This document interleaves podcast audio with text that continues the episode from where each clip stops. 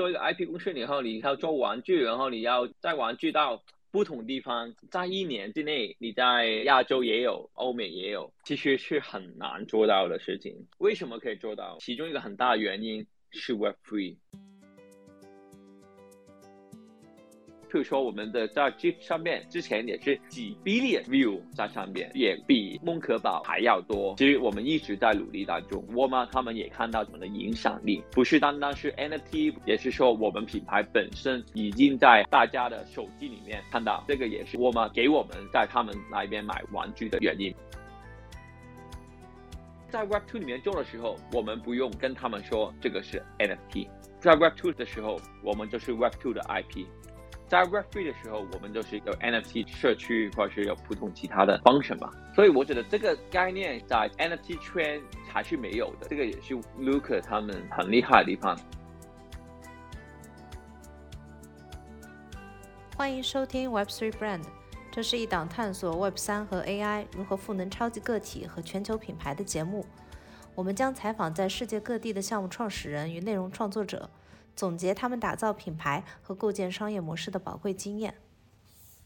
GM GM，大家早上好，欢迎大家收听 Web3 Brand for APAC 第十期的 Space，我是 Ruby，在线上和我一起主持的今天是启梅。今天我们非常高兴邀请到一个。最近几乎承包了我们 NFT 的正能量新闻牌面的这样的一个项目 p u d g e Penguin 胖企鹅团队的成员，亚洲社区的 Lead DJ Den Dennis 为我们来分享 p u d g e Penguin 的 IP 建设、实物销售和亚洲社区相关的内容。稍微介绍一下这次 Space 的背景吧。九月二十六号的时候。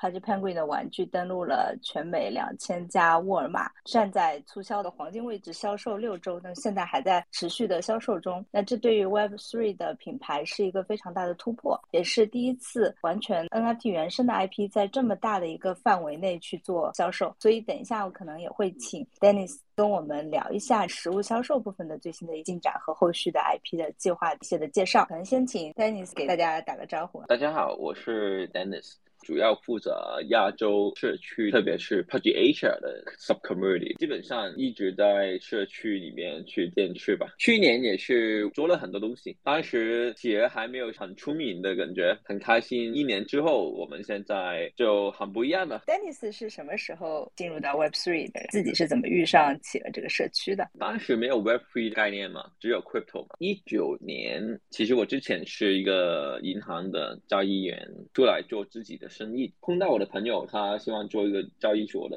项目，就跟他一起做了两三年吧。当时 FTX、Binance 他们都很快都做得很大了，但是我就开始接触的 DeFi，也接触很多不同 Crypto 的项目嘛。但是 NFT 的，其实我到二一年年底的时候才开始接触的。认识了 NFT 之后，我就改变了我自己对 Crypto 的概念了。因为 Patch p i n k e n 算是一个非常 OG 的项目了，包括你说的亚洲社区，你这边立的亚洲社区跟全球或者其他社区它的关系大概是怎么样？能不能从组织架构的 coordination 的角度稍微跟大家介绍你们平时是怎么 coordinate 的？其实我也可以讲 Pudgy Asia 本身这个概念是什么吧。我一开始买企鹅的时候，卢卡还没有进来的。卢卡就是现在我们的 CEO，因为当时价格比较好吧。他进来之前，当时大概一个亿都没有吧。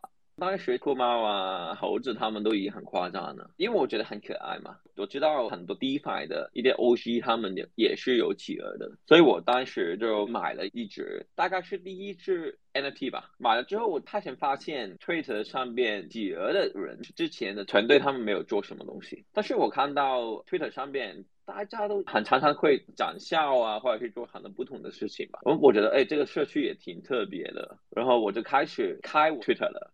一开始的时候，我觉得亚洲没有人，因为我觉得，哎，买了 NFT 最开心的是跟朋友一起交流吧。但是当时我在 Twitter 上面，哎，有谁是在亚洲的，有谁在香港，看不见。我大概去年七八月的时候加入了团队，他们也开始希望发展亚洲，特别是中文社区。我们要先搞好亚洲，因为我们没有亚洲的话，中文社区也比较难去开始。我们怎么去跟机方或者是跟团队联系？一开始没有太多的联系。欧美主要聊天的地方是 Discord 或者是 Twitter，每一个人都有 Twitter 嘛。但是在亚洲有一点不一样，每一个地方有自己的平台。一开始主要希望就是有一个平台我们可以聚在一起，所以最后我们选了在 Telegram 上边。亚洲。主要我们就是在 Telegram，我们建立自己的平台。Dennis 可以稍微补充，我们现在大概 Pudgy Asia 的分布 Holder 有没有什么特点？Pudgy Asia 我们大概有十个地方吧，新加坡啊，有国内跟马来西亚、韩国、日本、泰国，还有越南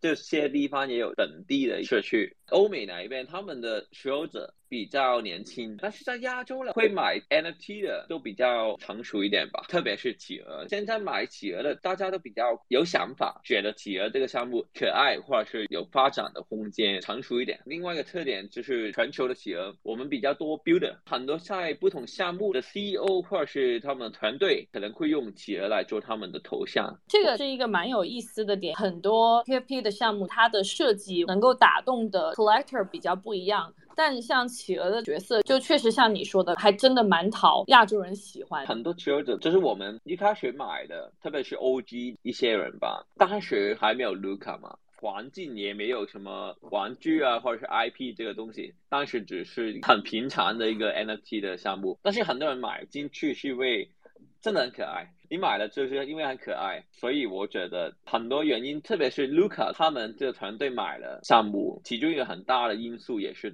他们觉得这个 IP 很可爱，很有发展的空间。我看到 Luca 最近上一些节目的时候，他都有提到，他认为可爱，尤其是在亚洲是最 top 的 IP 特征，能够带来最大渗透率的一种 IP。这个可爱的，你觉得可能小朋友喜欢吗？但是发现很多大朋友，我们呢，或者是。一些比较成熟一点的，他们也会觉得很可爱啊。其实每一个人都有可爱的一面。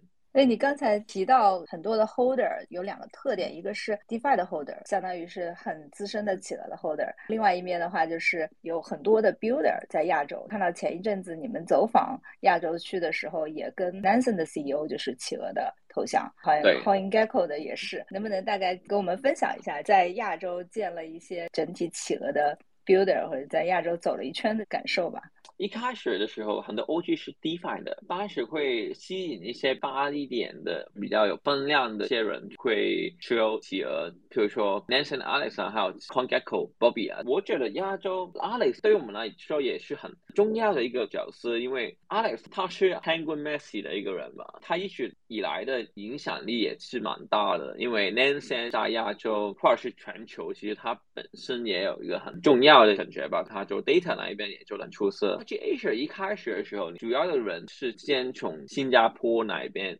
加入的，因为新加坡我们的企鹅的力力量非常强，因为是 Alex 原因，其他的可能 DeFi 啊或者是其他项目的人，他们也希望就买一个企鹅，因为他觉得 Alex 他的人很好。也很有影响力，所以他们也希望就是，哎，买了企鹅也可以跟他一起有一些合作聊天。阿 里很可爱的，我记得他在 LinkedIn 在网上工作的 CV 或是找工作的平台吧。他说，如果你的头像是用企鹅，我会愿意跟你聊天。可能有 interview，我会愿意，我不看你做过什么，我也会愿意跟你打招呼。对我们来说也是挺不错，就是哦，您有企鹅的话。你就变成一个家人。我想问一下 Dennis，关于进入零售的决定啊，因为这个决定是在一个时间点，所有的 NFT 项目都在想如何突破和如何进入到下面一个阶段。Penguin 做出了进入 retail，其实是开始真的进入了比较传统的领域，无论是品牌建设还是增长。所以能不能跟中文世界的朋友分享一下当时做的逻辑和他在 IP 上编辑的这种拓展的一些想法？我可以讲一些我看到的事情吧。可以了解一下，就是 Luca 他买的企鹅之前都是在网上销售，还有 social marketing 那一边是比较强的。他之前也是在一个公司里面是卖玩具嘴枪的一个公司，它叫 Joe Blaster。他之前是在他们的 CMO，还有他也是公司的一份子吧。他把玩具的公司赚了很多钱，每一年都是几千万美金盈利。本身他的强项就是做一个 social marketing。怎么去卖玩具？所以他非常熟悉这一块。本身选择买企鹅的时候，我觉得他已经有想法，他很熟悉什么去做玩具、买玩具。他看到企鹅可爱，可以令每一个人都喜欢啊，男的、女的、小朋友、大朋友。他们也会喜欢，所以他买了企鹅之后，就一直在发展 IP 这一块。去年三月刚刚买的时候啊，大家特别是其他不熟悉企鹅的朋友们，也没有觉得是什么一回事嘛。上个月我们的玩具到了很多不同地方，特别现在玩具其实在英国有了，在美国有了，亚洲我们也有，在新加坡有，在马来西亚有，在菲律宾也有，泰国也有。我们也没有想过那么快就已经很多不同地方也可以。可以买到企鹅这个玩具。一方面，它进入零售是一个品牌和 IP 的建设；另外一方面，它的收益肯定也会对项目有实质性的作用。这方面，你们在推出了线下的玩具，或者现在已经在探索更多的其他周边的情况下。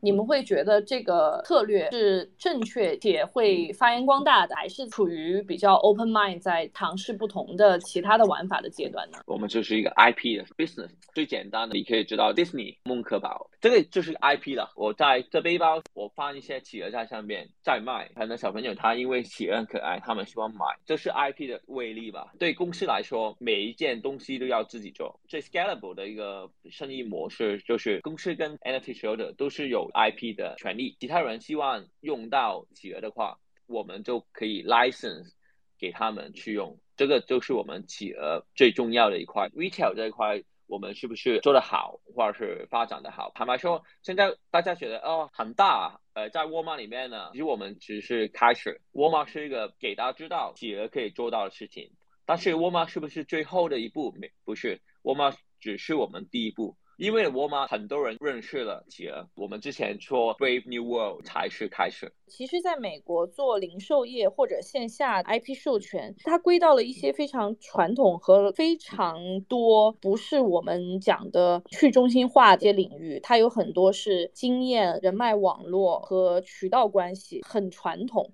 其实我觉得这方面可以分享一下，在亚洲的市场是不是不太一样？我还是蛮惊讶，包括沃尔玛这样的品牌，它能够做出一些突破来尝试。虽然对它来讲，品牌效应或者传播上面的效果会远远大于真正所谓的销量带来的不同。我不知道 Dennis 你会不会这样觉得？我觉得是的，Luca 他们团队怎么可以把我们企鹅故事讲得好？怎么在周边也可以？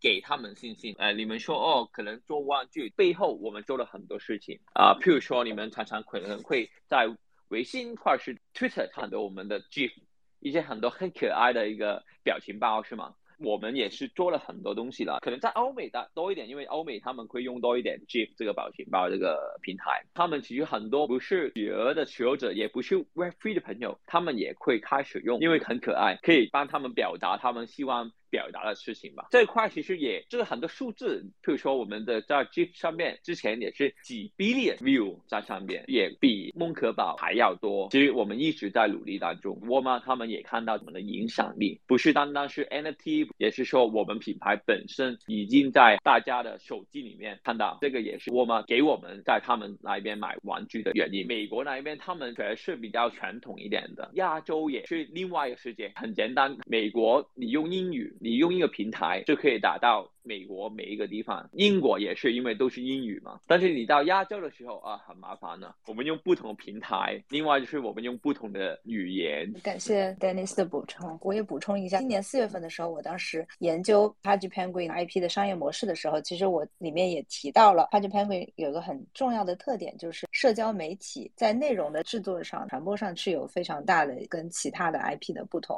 你刚才提到的像 GIF 的平台，就是 Giphy。上面有非常大的 view 的量级，因为它是在各个平台去分发这个 GIF 的动图嘛。在 Instagram，我最新看了一下数据，是将近九十万的粉丝的数量。我猜想这个可能是沃尔玛或者是在今年年中的时候，Amazon 会看中企鹅这个品牌很大的一个点嘛。所以也想问一问，在 social media 上面的运营是不是有团队非常大的一些想法，或者是非常独到的运营的方式，能够做到跟其他的 Web 三 IP 非常不一样的点，就是在 Web 二的社交上有很大的曝光量和很大的影响力。确实是的，Luca 他很有自己想法。很多人他们会花很多时间心机在 Web Three 里面怎么去做。他把新的概念带了进来，就是我们要在 Web Two 里面做，在 Web Three 里面也要做。但是在 Web Two 里面做的时候，我们不用跟他们说这个是 NFT。在 Web Two 的时候，我们就是 Web Two 的 IP。在 Web Three 的时候，我们就是有 NFT 社区，或者是有普通其他的 function 嘛。所以我觉得这个概念在 NFT 圈还是没有的。所以我觉得这个也是 Luca 他们很厉害的地方。很多 view 的这个东西，social 的 marketing 这个东西，也是他们一开始的时候就做很多可爱的表情包，是非常有效的用途，很大的把这个企鹅的可爱的形象传到，就算不是有企鹅，不是有 NFT 的，他们也会看到。我觉得这个是我们成功的一个原因吧。嗯。明白明白，之前看的一些报道，也就是说，像亚马逊啊、沃尔玛，其实是起了这 IP，是做了很多比较针对于年轻人的内容和玩法上的创新，不仅仅是一个渠道的合作。能不能给大家稍微介绍一下？因为中国区玩具还没有分销到这边嘛，我当时是在去美国的时候，也有 Amazon 上下单买了一下企鹅的 Flash，还有包括它的潮玩的盲盒的部分。所以能不能跟大家稍微介绍一下这个玩具买到手之后，它跟数字世界？界跟企鹅这个线上的一些世界打通的体验吗？我想我有一个很特别的概念，其他的商务吧，他们可能会做一个 PBT Physical Bound Token，他们可能在现实的产品上面会有一个 token 去认证。但是我们想把我们的玩具你买了之后，它有一个卡，这张卡其实就是我们叫去 PUBG World 的 ticket。他们买了之后。最重要是我们怎么去把新的朋友们带到网络上面。其实他们买了之后有一个 QR code，他们可以去 scan，他们可以在 PUBG World 里面拼一个 PUBG World 的一个 tweet 在上面。还有他们也会有几个 NFT 的 trade。PUBG World 里面每一个人都是一个企鹅。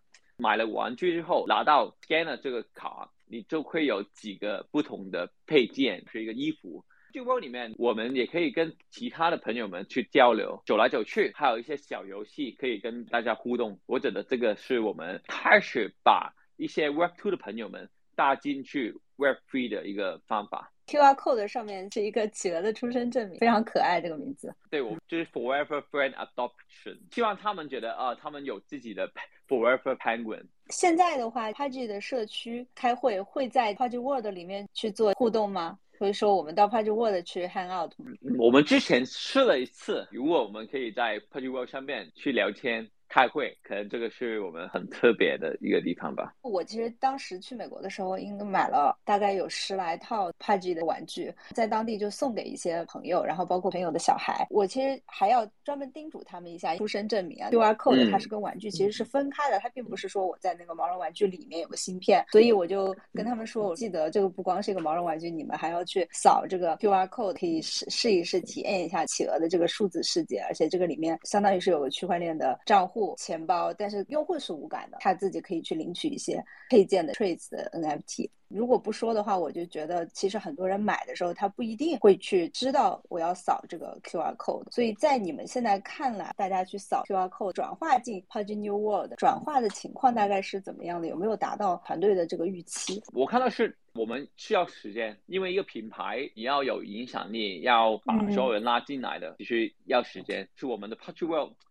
也只是刚刚开始，之后会有很多不同的游戏，或者是很多不同吸引大家上去的一个地方。所以我觉得给一点时间吧。如果要做长期的一个生意，其实需要时间。最重要是我们走的方向是正确。最近，无论是我们看到其他的项目也出现人员的变动，或者有一些因为关注的重点市场或者是团队都不太一样，会进行人员的变动。华居冰棍现在在做的事情是一个，如果按照传统企业来讲，需要非常庞大的人力物力才能够有规划的慢慢慢慢启动的一个状态。所以从人员上来讲，可不可以稍微分享一下工作机制或者是人员的安排？你刚刚说的很正确的，你要做一个 IP 公司以后，你要做玩具，然后你要在玩具到不同地方，在一年之内，你在亚洲也有，欧美也有，其实是很难做到的事情。为什么可以做到？其中一个很大的原因是 Web Three。它除了团队的成员，其实最重要还有是最大的团队是社区。我们每一个持有者其实都是这个项目的一部分，我们也是宣传的一部分，因为我们喜欢企鹅，我们会用企鹅来做形象，我们会平常会用企鹅的一个表情包或者什么不同的一啲东西。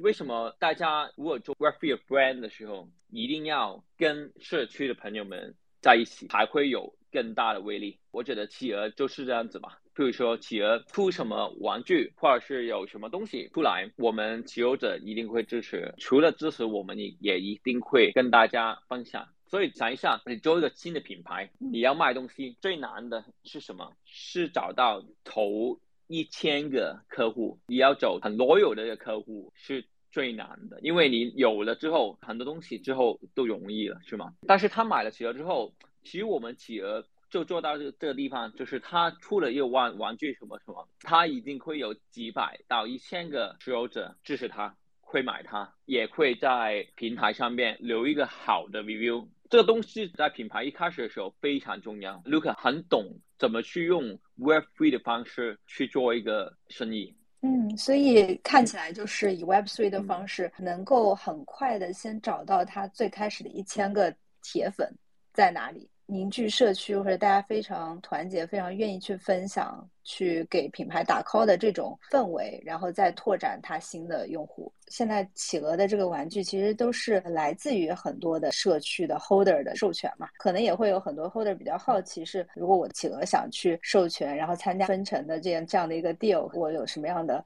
机制可以去实现授权，是我们企鹅最重要的一环，对我们持有者很有意思的一个东西啊。我们授权最大的一个问题或是难题，对我们每一个持有者来说，是第一，我们没有经验。我们知道什么去跟公司去谈授权。第二就是我们一个人可能不会跟你聊，因为哎，你是一个人，为什么要找你？我一定会找公司，是吗？所以大家如果一直有关注企鹅的话，也会听说到一个 project 叫 Project Overpass，就是帮助大家做一些授权的东西。大家可以期待 Project Overpass，他帮助每一个持有者在他们的地方。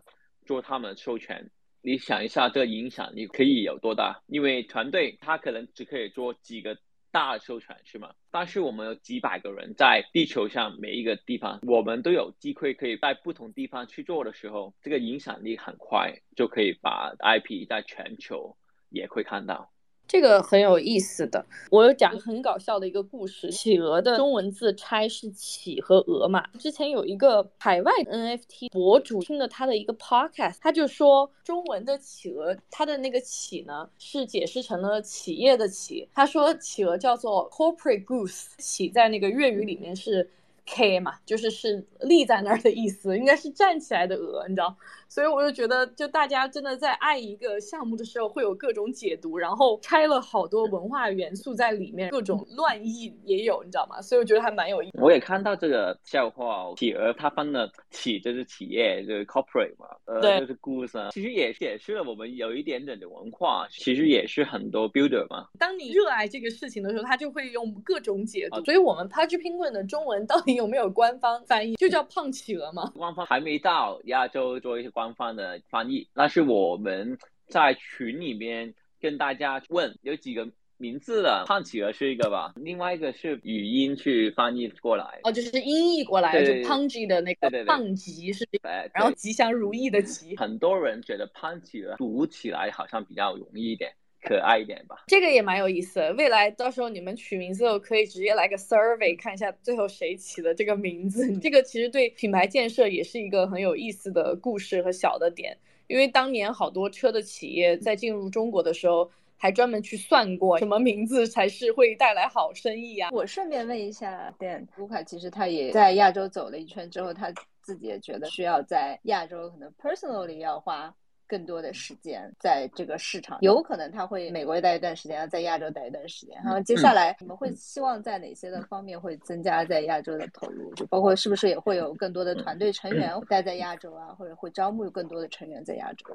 我想这一年一个很大的分别，之前团队不主要关注美国市场，这一年他对亚洲也是很重视。可能卢卡常常飞来飞去，亚洲、美国也是蛮远的。十一月初在香港会有一个活动，我们叫它叫 Pangu Fest。十一月中的时候在泰国的 Blockchain Week，我们也会有一个 booth 在会场里面。有很多时候也不需要团队飞来飞去去发生一些东西，每个地方也有我们的代表，我们也可以把一些事情做到。适合的话，其他团队成员他们也可以过来参加，跟大家交流。我觉得这个是最好的一个方式。明白了，所以其实就找各个地区的 Project Asia 自己所在的社区的活动，嗯是最好的。对，我应该也会去十一月份香港的活动了，大家可以线下见面聊。要过来啊！这次可能玩具有一些游戏蛮有趣的，大家都比较开心的。有一些 networking，最重要的是怎么在里面去玩、去交流、去开心一点。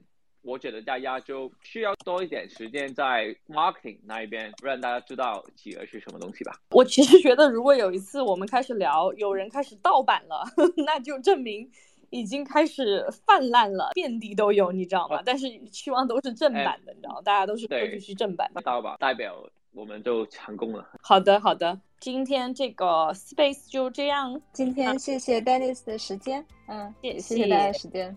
谢谢各位，谢谢拜拜。好，拜拜拜拜拜，我们下周再见。以上就是这一期节目的全部内容。欢迎在苹果播客、小宇宙、YouTube 和 Spotify 上订阅、留言和评分。如果希望进一步交流，欢迎访问我们的网站 web3brand 点 io，加入读者社群。感谢大家的收听，我们下一期再见。